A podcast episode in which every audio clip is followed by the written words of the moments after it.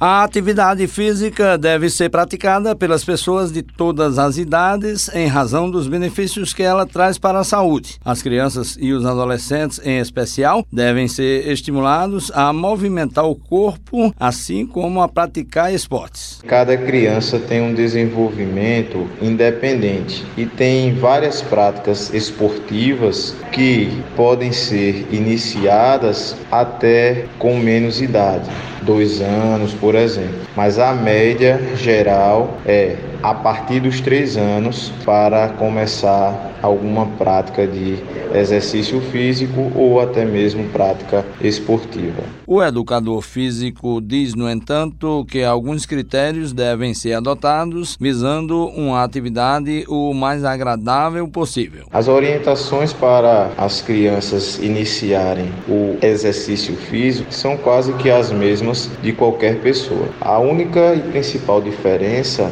é a questão de realizar um exercício físico de uma forma mais lúdica, colocando várias brincadeiras, colocando algumas competições. O treinamento funcional é uma boa opção para fazer com as crianças, dando mais variações e, consequentemente, desenvolvendo a aprendizagem motora das crianças. O médico pediatra Cláudio Orestes afirma ser de grande importância as crianças se exercitarem, até mesmo para sair do sedentarismo provocado pelo excessivo uso do celular tanto para a parte física, como a parte psíquica, como também para a parte social, de interação. Tem a capacidade cardíaca, respiratória, a questão do consumo de oxigênio, a redução da pressão, aumento da sensibilidade à insulina, a tolerância à glicose e perfil do melhora do perfil lipídico, aumento da mineração dos ossos,